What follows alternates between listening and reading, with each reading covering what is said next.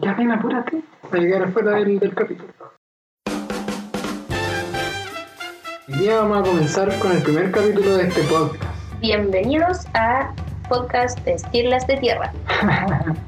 Hoy día vamos a hablar de, de lo que consideramos que debería haber sido lo primero de lo que teníamos que hablar cuando empezamos a pensar este podcast. Y eso es, ¿qué hacen los geólogos? Para eso nos juntamos estratégicamente entre Nadia y yo, Sebastián, que somos geólogos de la Universidad de Concepción, amamos la naturaleza y la dispersión de este conocimiento que es la geología. Las opiniones vertidas en este programa son de exclusiva responsabilidad de quienes las emiten y no representan necesariamente el pensamiento del planeta. Porque hay tantos procesos que se transforman en problemas. Porque terremotos y volcanes ocurren en toda la esfera. Y con pasión los geólogos estudian estos temas, publicando en revistas de las que nadie tiene idea. Queríamos divulgar sin tanta complicación, así que se nos ocurrió hacer esta cuestión.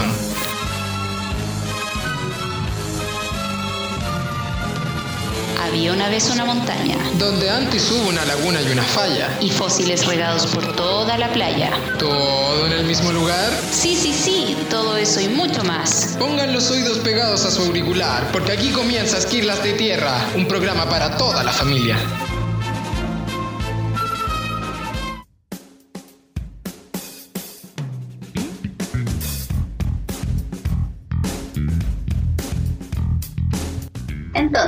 ¿Qué es lo que hace un geólogo? No tengo idea. Tenía Sí. que prepararme, ¿cierto? Sí, eh, es complicado primero entender qué es lo que hacemos y tratar de expresarlo a la gente. De hecho, si tú me lo preguntás hoy día, si tuviera que grabar un podcast diciendo que soy geólogo, no sabría qué decir. Pero para eso tenemos internet. ¿Sabes que me acuerdo de una vez en, en- en que la gente me preguntaba qué hacía como geólogo y yo ya así como, no, minería, sí, norte, Chile, cobre. Eso era, puro monosílabo. Pero me acuerdo una vez que me, que me andaba haciendo dedo por ahí por, por Trayén, más o menos, una carretera inhóspita, 40 grados Celsius. eh, y me llevó un, un viejito, un viejito ya su camionetita. Y ya pues, empezamos a hablar y el tipo me dice, ¿a qué me dedicaba? Ella me había contado toda su vida, cuántas mujeres tenía, cuántos hijos, etcétera. Y ya pues yo le dije que era geólogo. Y hubo un momento de silencio entre. No, yo dije. Y me pregunta cómo yo le podía ayudar a mejorar su cultivo de papa. y yo quedé ahí como knockout. Jamás nadie me había, abordado la geología desde ese punto de vista. Y, ahí, desde eh, aquel entonces, todavía no sé qué geólogos.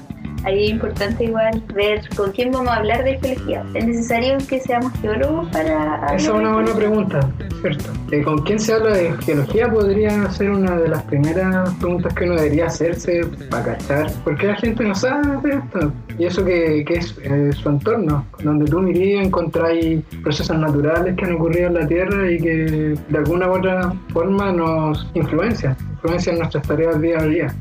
Y lo que yo creo es que ha estado muy encerrada en su, en su mundo y no ha sabido salir. Sí, es importante, o sea, eso es una de las razones por las que hacemos esto, tratar de llegar a cualquier Es, persona. es divertido porque nosotros igual en todo caso somos geólogos. Tú y yo Y estamos hablando de estamos hablando de geología, pero la estamos tratando de llevar a un siguiente nivel en el que podamos interactuar con toda la gente en realidad. Darle a entender de por qué algunas cosas que suceden en nuestro entorno eh, no son castigos divinos ni tampoco es porque nos hayamos portado mal, sino que son reglas de la naturaleza. Primero hay que visibilizar la geología. Y que de a poquito vayan conociendo un poco este universo desde nuestro punto de vista.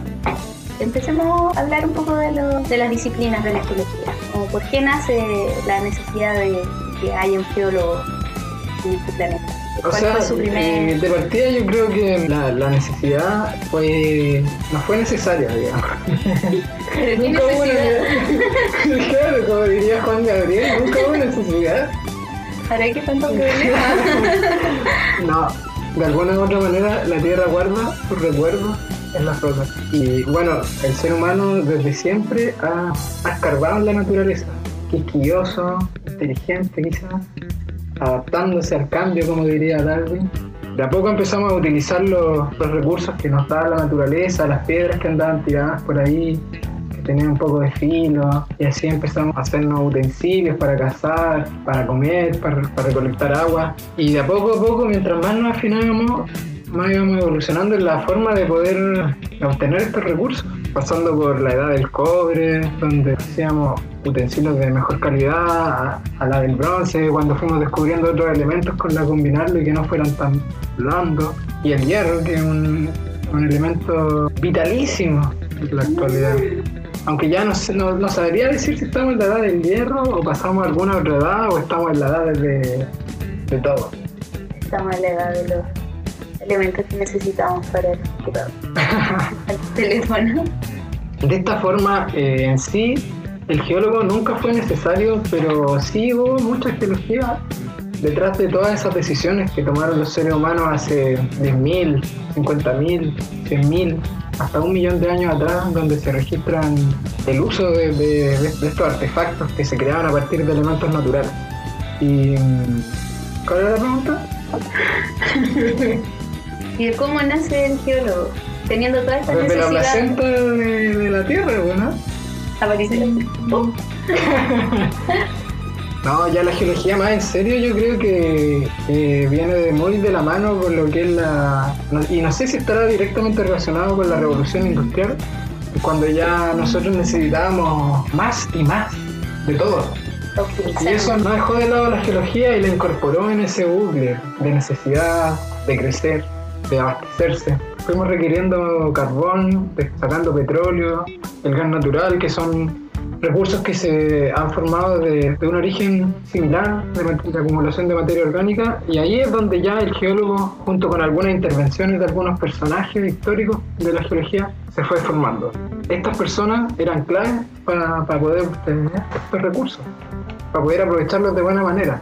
No cualquiera podría ir al cerro y decir qué recursos minerales podríamos tener ahí. Y si es que lo hubiera, ¿dónde están? ¿Dónde se esconden? ¿Cuánto, ¿Por qué son tan escurridizos? ¿Qué tamaño tienen? ¿Cuánto va a durar? Bueno, y, y hasta al día de hoy los hidrocarburos siguen siendo importantes para la economía mundial. No, no podríamos vivir sin el abastecimiento de, de petróleo en términos de energía, incluso de utensilios, porque el plástico, todos los tipos de plásticos provienen de esta, materia. Bueno, también están los hidratos de metano que podrían llegar a sustituir el petróleo y el gas natural, aunque es complejo extraerlos, pero hay grandes reservas. El problemilla es que aportaríamos mucho CO2 eh, para el efecto invernadero. ¿Habrán pensado todos esos organismos en el, en el impacto que van a en la economía de, de- de la humanidad? Se habrán acumulado a propósito. ¿Podrías contar un poco cómo surgieron estas grandes reservas ¿Cuáles reservas? de hidratos? No, pero pues, las de metano. Ah, sí. Ah, de haberlo dicho antes. O sea, hace, eh, algunos estudios no hechos hace mucho dicen de que mm, en la plataforma bajo el mar, cercano a la costa, podríamos tener grandes reservas de hidratos de metano que son en el fondo moléculas de metano que se han congelado en la estructura interna del agua. Pero eh, aún así, como tú decías, el metano es, es más nocivo en términos de, de efecto invernadero. Se dice que hasta 25 veces más, más potente para el efecto invernadero que el, que el dióxido de carbono. ¿Y, ¿Y dónde está el geólogo? Ahora en la minería actual, en la búsqueda de recursos que necesitamos. ¿Dónde Nosotros está? Está diversificado, completamente. Ya no le satisface el cobre, ya no le satisface el bronce, no le satisface el hierro. No es que se deje de lado, sino que se complementa con más. El geólogo de exploración yo creo que es como un detective. ¿sí? Nariz de oro. Sí.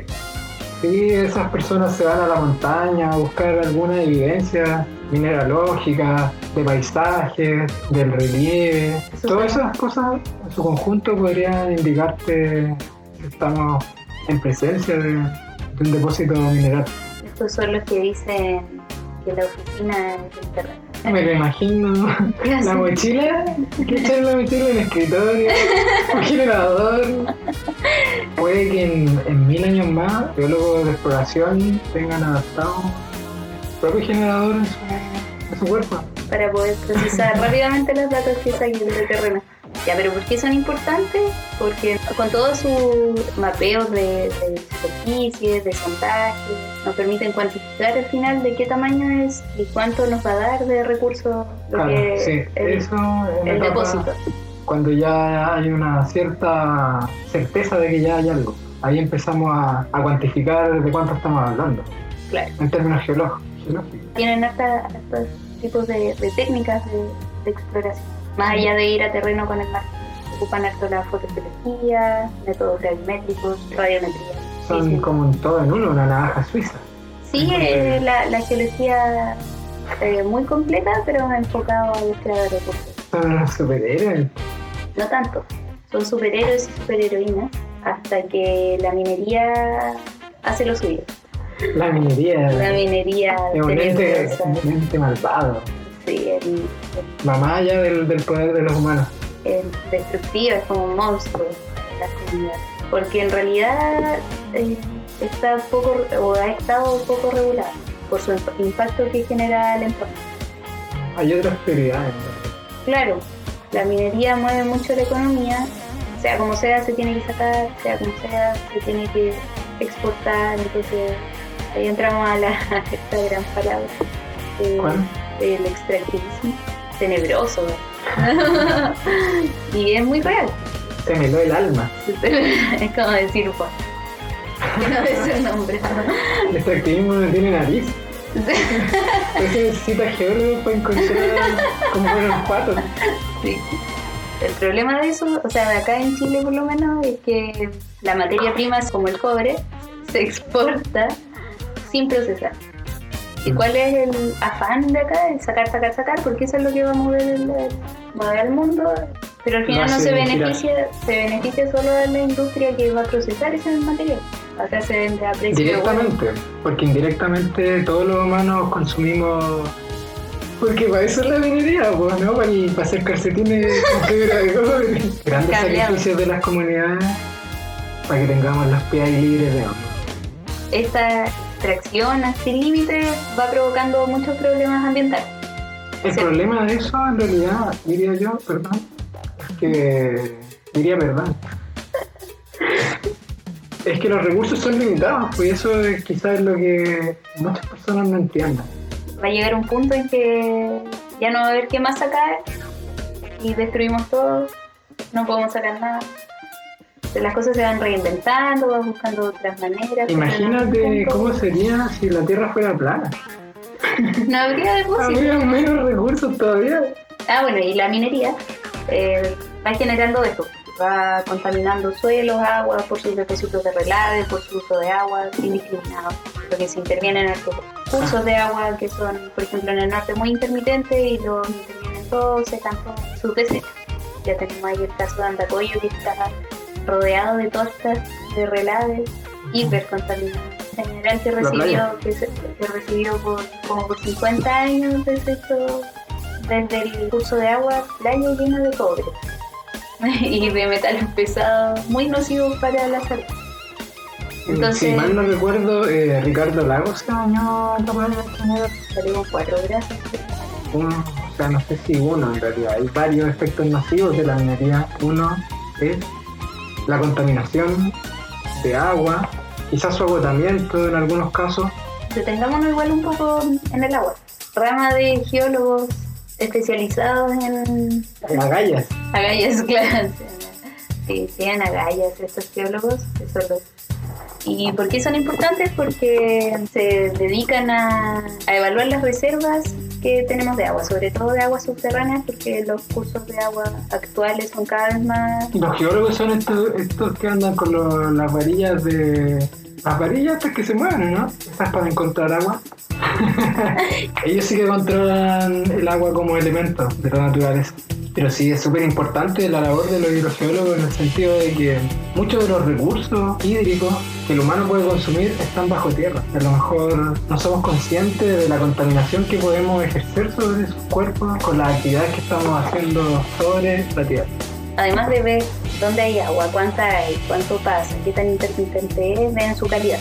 Ven si es apto para el consumo humano, cómo se podría gestionar mejor. Pero todo eso tiene un tema político que es súper limitante, el famoso código de agua. Entonces, los caudales que se distribuyen son súper irregulares.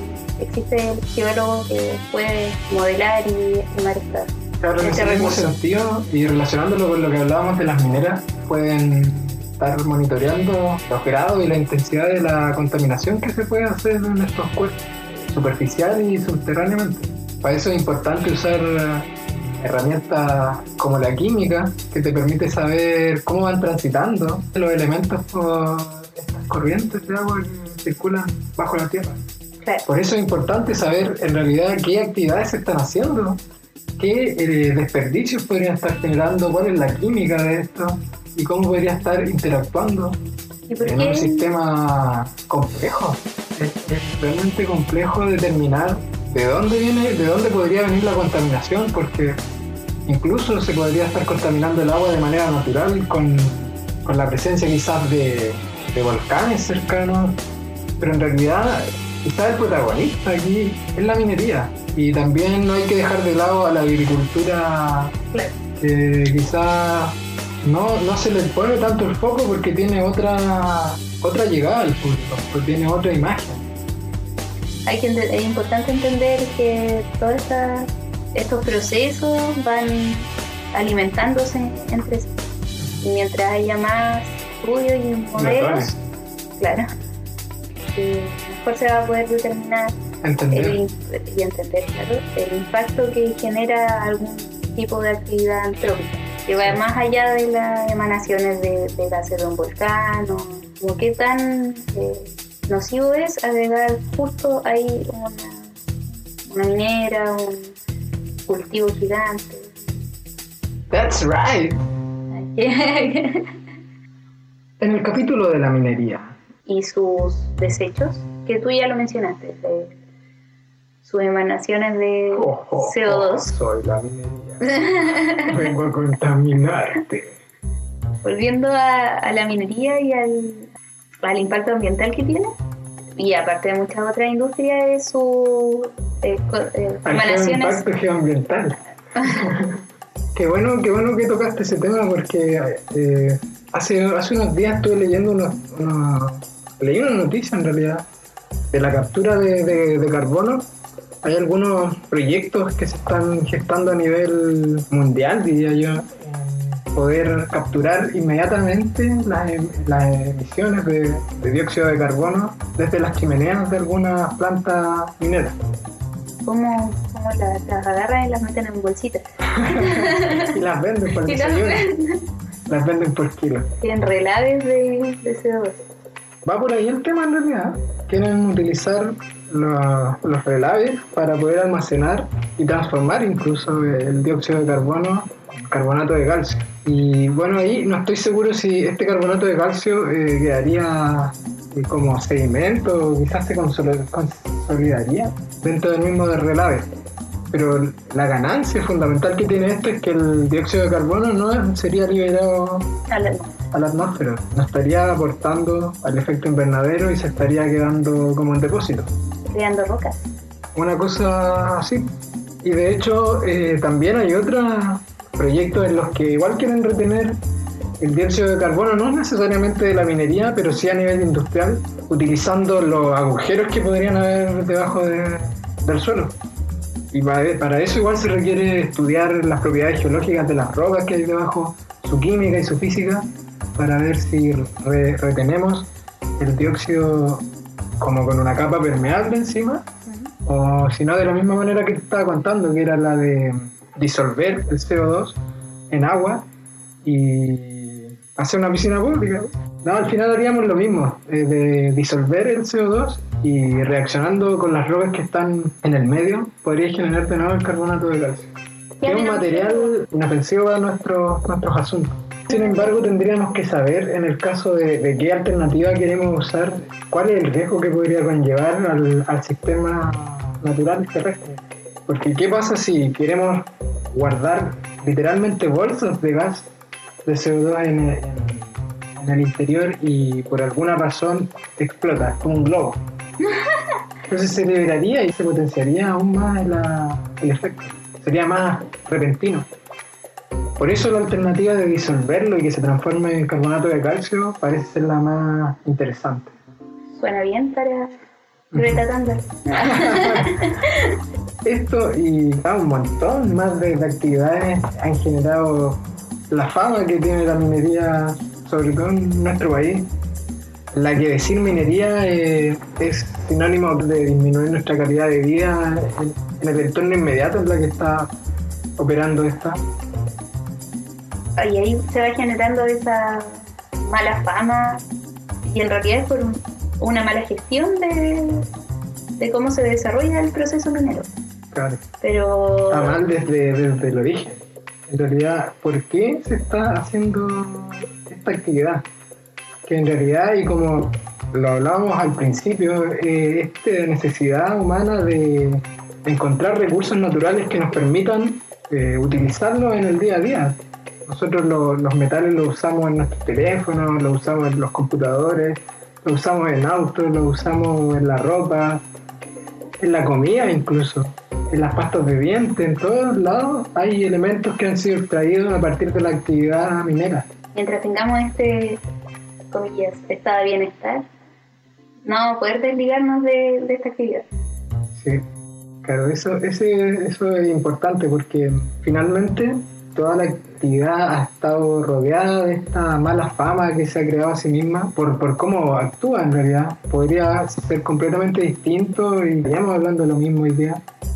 Pero lo que tú acabas de decir, que no me acuerdo lo que es. Superación del estado de bienestar. Y Ah. hay que desprendernos de eso para poder abolir. Claro, ha, ha ido evolucionando a partir del, del tiempo. Cada vez hemos ido incorporando más y más elementos que se ven reflejados implementados en nuestros aparatos tecnológicos, en la forma en que nos movemos, en cómo nos vestimos, qué comemos, incluso todo está rodeado por la industria de la extracción de, de minerales. No podemos desligarnos de eso. A ver cuántos elementos tiene tu. ¿Quieres que nos cuente? Sí. A Siri, pregúntale a Siri ¿Así? con cuántos elementos se compone. Siri, Te escucho. ¿cuántos elementos tiene mi smartphone? Creo que no te entiendo. Creo que yo tampoco. No, gracias Siri por ese comentario. Em, no, nuestros teléfonos, he leído por ahí, las malas lenguas dicen que nuestro teléfono tiene hasta 46 elementos de la tabla periódica. La mitad de la tabla periódica está incluido en nuestro, en nuestro smartphone. Uno de esos es el, el litio. Estamos enlitiados. Nosotros deberíamos tener baterías de litio. ¿Cómo sería el mundo con los humanos? con baterías de litio. Sería como los conejitos de Duracell, comerciales, pero corriendo más rápido todavía. Claro, ahí, eh, como tú lo decías ahí, eh, el litio viene a ser dicho por algunos personajes mundiales el nuestro libertador hacia, ¿En serio? hacia los hidrocarburos. El litio podría llevarnos a una nueva era. Bueno, acá en Chile hay harto litio. Hay harto litio. Llueve litio acá. ¿Dejaste afuera un tarrito para juntar litio? Hoy día no. No, ju- justo que va a llover. Recordé la tierra de la leche y la miel, donde brota la leche y la miel. ¿Sabes cuál es esa tierra? Israel. Chile vendría siendo la tierra donde brota el cobre y el litio. Cáchate. Buena. Allá apenas leche y miel y acá tiene cobre y litio. Nos vamos a tomar la, nos vamos a tomar el cobre y ¿qué hacemos con el otro? Endulzamos con litio. Pensamos como esté en polvo el litio. No, el Así litio que- igual tiene otro, otros usos. Pero como ahora estamos, estamos volcando ¿no? esta nueva era de, por ejemplo, de los autos eléctricos, ha tomado este rol tan, tan protagónico. Porque el litio lo encontramos incluso en, en artículos cosméticos. Y psiquiátricos también, no lo olvidemos. Sí. Las pastillas de litio. Y volviendo a este tema energético, hay también hay geólogos en esta disciplina, energético. Sí. Tú me habláis de un recurso natural y tiene que haber un geólogo metido. El geólogo. Claro, lo agarro de la, de la maceta de, de geólogo y lo tiro ahí al, al cerro a que me vaya a buscar algún elemento interesante. Interesante. Y dentro de esta, bueno, una de las más entretenidas que encuentro, o no sé, no quiero ver, ¿De qué estás hablando? de las energías. Ah, energía. Solar, pues, ¿no? La geotérmica, sí. Ahí está el geólogo, o podría ser. ¿Verdad? Pues dentro de las energías tenemos, tenemos la energía de nuestro planeta. Claro, a partir de, la propia liberación de calor que se genera desde el interior de nuestro planeta, y no es necesario hablar de, de 100 o 200 kilómetros, sino de la superficie, de metros, podríamos ya obtener un gradiente de, temperatura que nos permita, y es como se hace generar vapor de, agua y mover turbinas, que finalmente lo que genera la energía en este tipo de abastecimiento. Si usted vive en una casa, haga un pozo de dos metros Y se tire, tire un, un tubo y lo saca por otro lado y va a tener calefaccionada la casa por todo el día. Lo estamos desperdiciando. Y día a día se desperdicia y no se invierte en ese tipo de... Sí, yo diría que hay que ponerle un ojo y, y quizás los dos ojos a esta. Por ejemplo, que vivimos paralelo a una cadena volcánica gigante. claro, tenemos más de 90 sistemas volcánicos activos y cómo no vamos a aprovechar la, la energía que podría estarse generando a lo largo de toda nuestra cordillera. El caso ya de, de Cerro Pabellón, en Ayagua, al límite ahí con Bolivia, eh, se creó la primera planta de energía geotérmica de Latinoamérica. ¿Y qué abastecen? O sea, ¿qué, Ahí se, se con ropa, Se calientan, la- se calientan las manos en invierno? No, es una planta, una planta, de verdad. Es la que nos puso en el mapa mundial. Bueno, con, un- con una cuota pequeña, pero que es importante comenzar. Siempre es importante comenzar. Sí. Habrá que se impulse porque tenemos mucho donde aprovechar. Y ahí está el geólogo también, que Busquilla. el busquilla que puede encontrar los mejores spots de Claro, con todo de su lote de herramientas ahí que anda trayendo. Aquí anda con martillo, con brújula. Con el escritorio. con, con el generador. Ahí no necesitaría un generador. pero- Sí. Eso es importante conocer nuevamente la tierra en que vivimos. Exacto. Una vez más se, se muestra por qué es tan importante conocer nuestro entorno, Sí. sobre todo desde el energético, que es lo que más nos ha causado aquí estragos con Claro, es que, es que como de lo que ya hemos hablado, que, que es el tema, de verdad, todos deberíamos estar preocupados de ello, del calentamiento global. Le hemos robado, le hemos robado la infancia, sí, lo sabemos. A mí también me la robaron. A mí me han robado mi, mi adultez joven. Así que, ¿cómo se atreven? Claro, pero con esta idea de, de poder bajar los hidrocarburos que liberan el CO2 a la atmósfera, es donde tenemos que buscar estas nuevas ideas de energía, la energía solar, la energía eólica, otra energía también que, que es interesante, pero que acá no, no ha brillado mucho, la energía nuclear. Chernobyl. ¿Tú viste esa serie? atómica. ¿Viste Chernobyl? Eh, no, debería haberla visto, pero no, está muy larga. Una serie de me podía contaminar. No tenía el traje para, para poder exponerme a tanta radiación.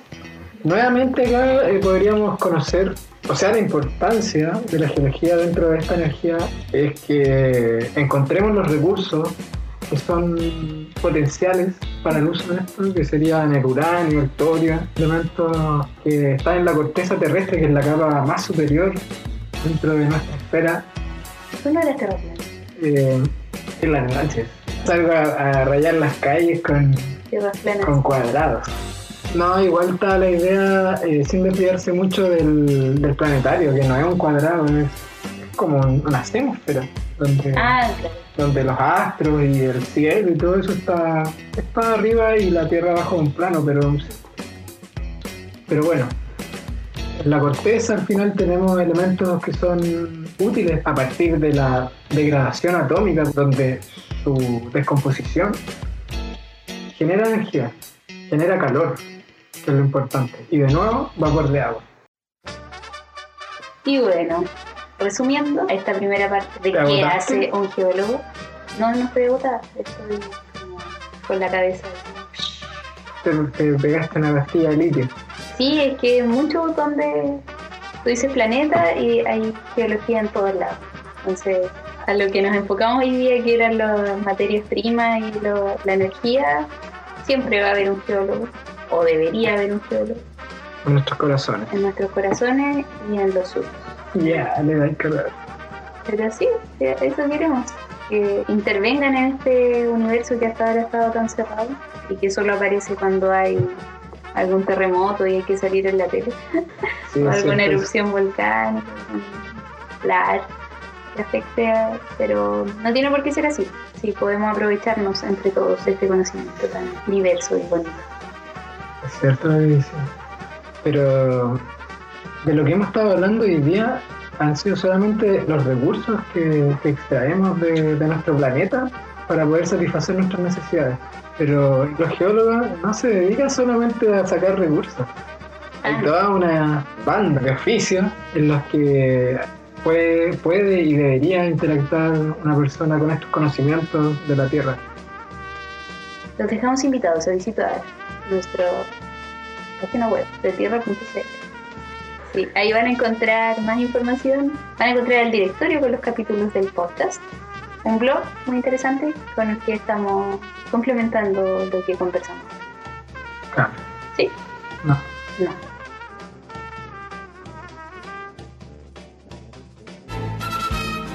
Esta ha sido una más de Esquirlas de Tierra. Se despiden sus servidores Sebastián y Nadia. Para más contenido visita de tierra.cl.